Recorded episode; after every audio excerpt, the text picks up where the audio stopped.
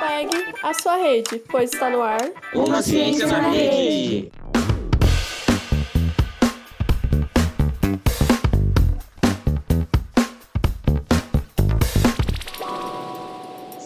Galera, tudo bem? Eu sou a Caira Sena, estudante do terceiro ano no ensino médio na Escola Estadual Baltazar de Godoy Moreira, aqui de Marília.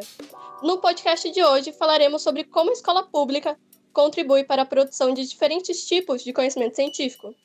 Para essa reflexão, temos como convidados o professor de Química, Antônio Carlos Camacho, e a professora de Português, Elaine Casagrande, aqui do Baltazar. Oi, professor Camacho, conta pra gente a sua trajetória e o porquê devemos estudar Química. Boa tarde, tudo bem? Boa tarde a todos e a todas. É, o meu nome é Antônio Carlos Duarte Camacho, né? sou professor de Química da rede da estadual da rede do Estado de São Paulo, rede pública, né? É, eu sou nascido no Rio de Janeiro, em dezembro de 61. É, tenho como formação básica a escola técnica, lá no Rio de Janeiro. Comecei no Rio de Janeiro, primeiro ano de escola técnica. Depois, por motivos de brigas com meu pai, eu mudei para São Paulo. Aí acabei concluindo a escola técnica lá na, na Escola Técnica Oswaldo Cruz. Depois, para a Faculdade Oswaldo Cruz Aí, para fazer o concurso para o Estado, para ser efetivo, né, titular de cargo, acabei fazendo o curso de licenciatura em Assis e depois o mestrado, a Assis, a licenciatura na FEMA, né, e depois o mestrado na área da comunicação, é, com foco na educação em Química. Bom, cara, é, por, que, eu, por que estudar Química, né? Então, essa, alguns alunos fazem durante a aula, mas para responder para vocês, eu gostaria de citar aqui, colocar uma citação breve de um livro muito interessante, que eu até recomendo, que chama Uma Breve História da Humanidade, Sapiens, desse historiador é, é, israelense chamado Yuval Noah Harari. Harari, não sei se é assim que fala o nome dele. E, para começar, né, logo no início, na primeira parte, né, parte 1, a Revolução Cognitiva, o Harari fala assim, 13,8 bilhões de anos atrás, surgem matéria e energia. Começo da física. Aparecem átomos e moléculas. Começo da química. Então, a química é uma ciência que começa com o universo. Né? E está lá. Por volta de 300 mil anos após seu surgimento, a matéria e a energia começaram a se aglutinar em estruturas complexas, chamadas átomos, que então se combinaram em moléculas. A história dos átomos, das moléculas e suas interações é denominada química. Portanto, estudar química é estudar o próprio universo, né? é estudar a origem do homem, é estudar o homem, é estudar o homem como o Harari fala, um ser insignificante, com as interações com o ambiente, as interações com o ambiente, com as tecnologias. Estudar química é conhecer o universo. A química é estabelecer relações com a sociedade, estabelecer relações com novas tecnologias, com o meio ambiente e procurar tornar os, os estudantes em química do ensino médio, né, que é a nossa área de atuação, pessoas mais críticas e que se tornem pessoas é, preocupadas em preservar e cuidar do nosso meio ambiente. Por quê? Porque quando você conhece química, por exemplo, você evita situações, crimes, né? Não são desastres. Crimes que aconteceram no nosso país, como, por exemplo, Mariana e Brumadinho, onde o descaso né, é, levou à morte centenas de pessoas. Então, estudar química sobre essa, esse prisma, sobre essa ótica de uma ciência mais significativa, faz com que o aluno, ao terminar o ensino médio, né, porque o ensino médio é onde o, o, o, estudante, o adolescente, ele vai ter contato com todas as áreas de conhecimento. Ele não vai ser um químico, ele não vai ser um profissional de química, mas ele vai ter, vai ter contato com essa ciência e, claro, após o término do ensino médio, caso ele queira, ele se aprofunde é, no ensino de química. Eu entendo a ciência como uma construção humana, que ela vai ser mediada sempre pelas necessidades do homem, como diz aqui esse historiador. As necessidades do homem vão sendo, é, essas necessidades do homem vão criando é, novas demandas, aparecendo novas situações. Então, a química sempre vai estar no meio dessa construção de, de ciência, de sociedade, de meio ambiente. E, para encerrar, é só para lembrar a vocês que o nosso corpo humano ele contém uma média de 21 elementos químicos e que de quatro deles, carbono, hidrogênio, oxigênio e nitrogênio, correspondem a 95% da nossa massa. Portanto, como não estudar química? Por que não estudar química? Que se, se, porque nós somos seres químicos. Então, conhecer a química é nos tornarmos pertencentes ao planeta Terra e adquirir, é, conhecer ferramentas para que possamos agir de maneira consciente aqui na nossa terra, que é a nossa casa. Então é isso, Caio. Muito interessante a sua reflexão, Camacho. Ela nos ajuda a perceber as diferenças, ou melhor, a importância de cada conhecimento ensinado dentro do ambiente escolar. Olá, professora Elaine. O compositor e cantor Caetano Veloso na música Língua questiona: O que pode a minha língua? Flor do Lácio, Sambódromo, Luz América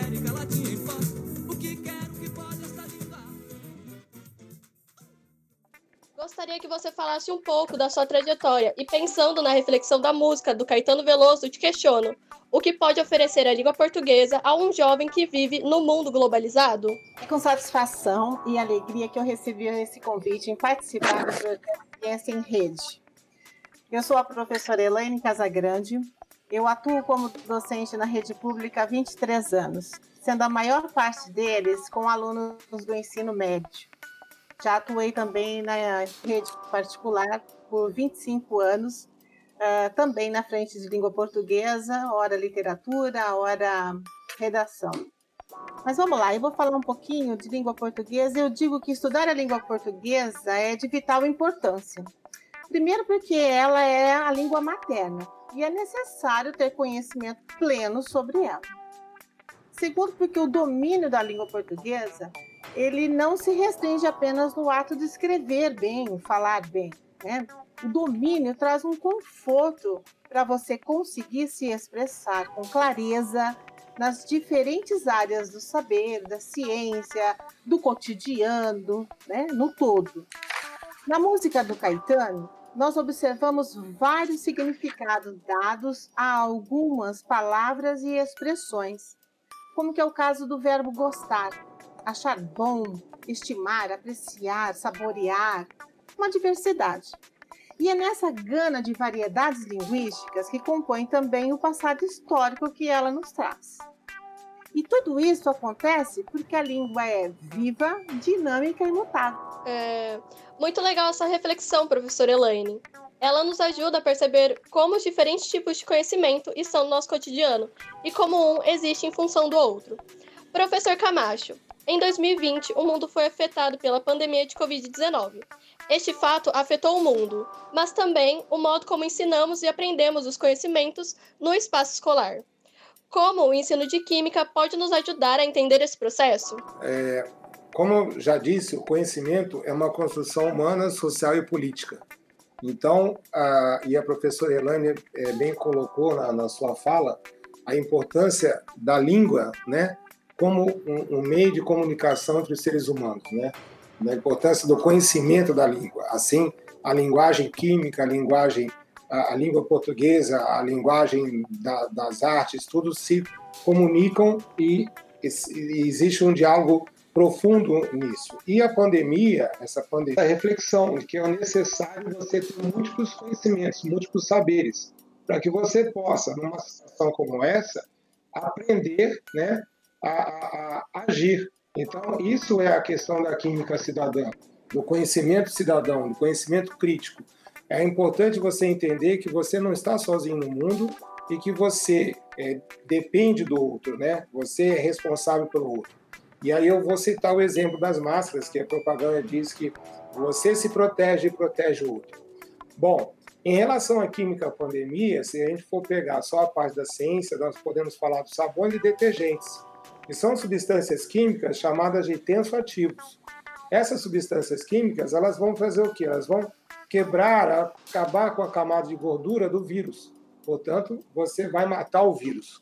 Então, essa camada de gordura que protege esse vírus e bactérias também, ela acaba sendo, é, é, vamos dizer assim, desmanchada, né, assassinada, entre aspas, pelo detergente, que são substâncias chamadas tensoativos.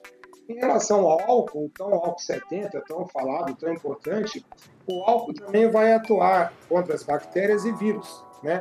Então, o álcool líquido, não o álcool de que abastece o carro, mas o álcool 70%, né? Ele pode ser usado e é usado também para a, a, a combater o, a, o coronavírus. E a, química como ciência, né, presente na, na, como já citei, na higiene, limpeza, saneamento básico, né, tratamento de água, tratamento de água, tratamento de efluentes, tratamento de esgotos. É, podemos citar também a questão da pesquisa, desenvolvimento de vacinas, que tanto se fala em vacina chinesa, vacina russa, para combater o vírus, o conhecimento da estrutura dos tecidos, dos ossos, a composição química do sangue, o pH, o pOH, a citose, a alcalose, é, pesquisa na área de equipamentos de produção, é, equipamentos de prote proteção, desculpa, como máscaras, produção de novos materiais para melhorar o combate a esse vírus que nos pegou de calça curta no ano 2020. Portanto, é, é, a química como ciência e, e, dialogando com todas as outras áreas do conhecimento, sem dúvida, ela ajuda a, a combater e a minimizar né, os efeitos dessa pandemia. Bacana, professor Camacho. Sua reflexão nos ajuda a perceber como todos os conhecimentos científicos são importantes. Ou melhor, como eles podem nos ajudar a enfrentar os desafios encontrados no cotidiano. Professora Elaine, o poeta Carlos Drummond de Andrade escreveu um poema chamado No Meio do Caminho. Professora Elaine, qual seria a pedra para o ensino da língua portuguesa? Carlos Drummond de Andrade. Um dos meus preferidos. As pedras de Drummond se referem aos obstáculos. É uma comparação que se refere aos problemas que enfrentamos, a obstáculos que não nos deixam conquistar coisas que queremos. E o ensino da língua portuguesa, ele requer que o indivíduo enfrente esse desafio de querer aprender a língua. O que chama muita atenção neste poema é a sua repetição, ou seja, quando eu estabeleço fazer o bom uso da língua, eu preciso de uma constância para aprendê-la. É necessário ter uma demanda, uma busca pelo interesse e acreditar nessa ação para o conhecimento, pois será maior a minha expressividade oral e escrita, e eu terei maior propriedade sobre a língua. Para saber se comunicar em público e com a equipe de trabalho, grupo de amigos, para a vida, é um diferencial valiosíssimo. Quebrar esse obstáculo. Bem legal sua reflexão, professora Elaine. Ela nos ajuda a perceber como o conhecimento tido como senso comum pode ser bem mais explicado por meio daquele que chamamos de conhecimento científico. Por fim, gostaria de perguntar se vocês acreditam que existe um conhecimento melhor que o outro e a escola pode nos ajudar nessa reflexão? Eu, particularmente, acredito que eles se complementam. É, não existe apenas eles vão para se complementar o científico, o histórico, o cultural, o popular. Existem diversas formas de conhecer e interpretar o mundo. Com o passar do tempo, o domínio da razão e de diversos códigos de linguagem possibilitaram o conhecimento. O conhecimento é algo que todos necessitam, ele é fundamental na vida do homem, pois torna a vida mais aceitável e afetiva. A escola, sem dúvida, é muito participativa nesse processo do conhecimento. Adquirir o conhecimento é fundamental para que o indivíduo não seja oprimido. Essa é a parte da escola também. Eu diria que Paulo Freire uh, mencionou que não há saber mais ou saber menos, há saberes diferentes. E isso deve ser exaltado. Né? É uma atitude que deve ter das pessoas que está sempre correndo atrás em ampliar a sua cultura. Seja desde uma palavra cruzada, não é a questão de se tornar mais inteligente, não. É a questão de fazer a diferença para você mesmo, de se integrar nesse mundo com esse diferencial de persistir em querer aprender. Professor Camacho, gostaria de responder? Oi, cara. É, cara, sim, é, Claro que não, né? Sim, sim, gostaria de responder. Claro que não. O conhecimento, ele, como eu já disse, é uma construção humana e como a professora Elaine bem falou, na citação de Paulo Freire, é, não tem saberes melhores ou maiores. O conhecimento, é, com essa construção, é um interligado ao outro, um faz parte do outro. Estudar química, né? Ter química na sala de aula, na escola, é, escola básica, escola média, sobre uma visão de ciência, tecnologia, sociedade e ambiente, já nos leva a essa reflexão de um conhecimento que é, é unido, compartilhado, que ele não pode ser estanque e que não existe nada na nossa vida é, separado. Então a escola, o espaço de escola, o muro da escola, e a escola básica, e a escola pública principalmente, ela contribui muito para essa reflexão. É um momento, é um momento onde o jovem, adolescente, ele se permite o diálogo, a interação entre ele, a interação com seus professores, a interação com a comunidade da escola, a, a interação que leva a desenvolver projetos que buscam o debate e o diálogo em todas as áreas do conhecimento. Então, o aprender, né, o fazer, é, é, o, o, intervalo, a hora do sinal, a hora da aula, a troca da aula, tudo isso, toda essa interação da escola contribui de maneira muito significativa ao conhecimento. Portanto, não há conhecimento estanque. Né? Voltando ainda a esse livro, que eu ainda não acabei, do, do, do Sapiens, do Harari, ele também, logo no início, né, eu acredito que ele sintetiza bem essa questão é, é, do conhecimento, né? que, não existe conhecimento humano, porque depois ele diz, há, há cerca é, de quatro, é, há cerca de 70 mil anos, os organismos pertencentes à espécie Homo sapiens começaram a formar estruturas ainda, bem, ainda, ainda mais elaboradas, chamadas culturas. O desenvolvimento subsequente dessas culturas humanas é denominado história. Portanto, o conhecimento humano ele vai se formando através dessa história de, de vários saberes, vários conhecimentos acumulados ao longo do ano. E também, né, como nós somos educadores, não podemos é, deixar de lembrar de Paulo Freire também. E aí eu faço uma outra citação de Freire, né? o nosso grande é, nome da educação, não só do Brasil, mas do mundo inteiro. Né? Que infelizmente alguns dizem que não, mas o mundo inteiro reconhece Freire como um dos grandes educadores. E ele diz que quem ensina aprende ao ensinar, e quem aprende ensina ao aprender. Então, a escola é esse organismo vive, vivo de aprendizagem. Professores, vocês gostariam de fazer alguma consideração final? Bom, Kaira, eu quero agradecer né, ao Tiago pelo convite, a você e por essa participação. Esse projeto ele é maravilhoso.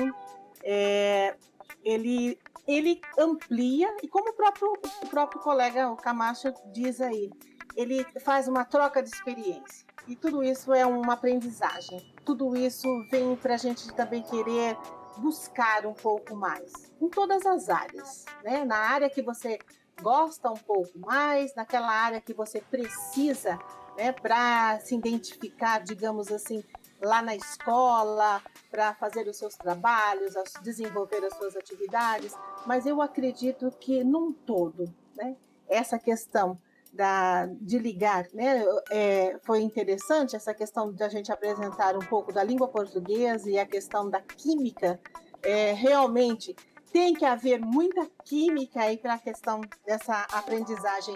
E isso é um paradigma que tem que ser quebrado. Nós temos assim muitos é, meios para isso e nos falta o quê? A saber que a todo dia, a todo momento, nós podemos aprender um pouco mais e, e passar também esse, esse conhecimento. É, eu agradeço e muito obrigada. Bom, cara, é, eu também agradeço ao Tiago, a você, né, pelo convite para participar desse bate-papo, né? Dessa conversa, desse diálogo. E, e claro, é, é, é, muito bom falar sobre a química, falar sobre a escola, em, em especial a escola pública, né? Eu também sou da escola Baltazar.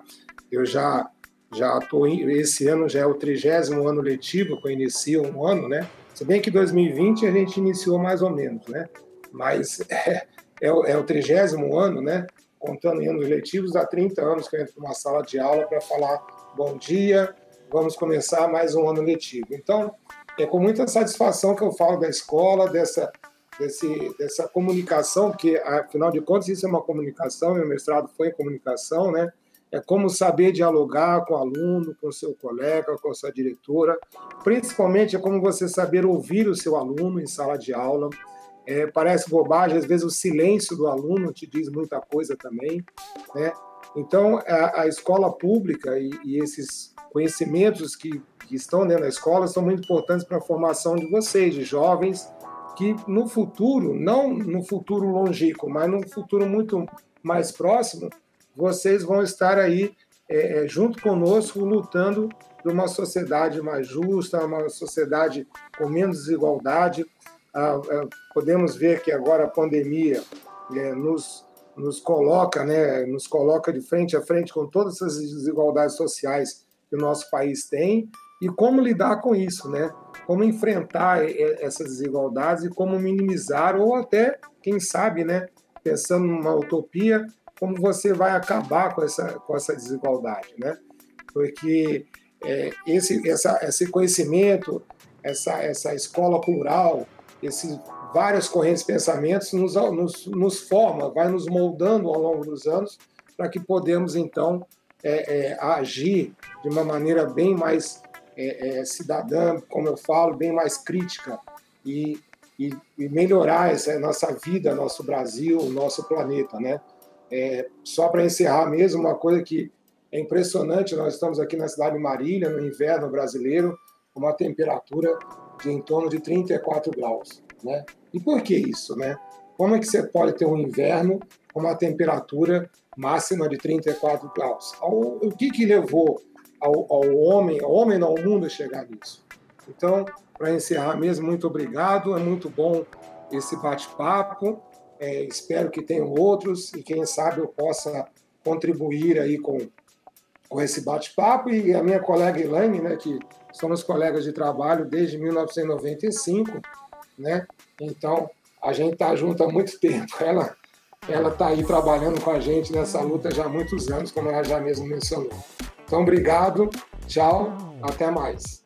Muito importante as suas considerações, professor Camacho e professor Elaine elas nos ajudam a perceber o papel da escola, mas também a importância do conhecimento científico para a vida dos seres humanos. Gostaria de agradecer à professora Elaine e ao professor Camacho por terem aceito participar do nosso podcast, Uma Ciência na Rede. Parabéns por suas trajetórias e contribuições na defesa de uma educação pública e de qualidade. Muito obrigada também aos nossos editores de áudio, Gabriel Lopes e Rafael Castanha, e a Maria Inês Goldinho, nossa editora de roteiro. Abraço, até o próximo podcast.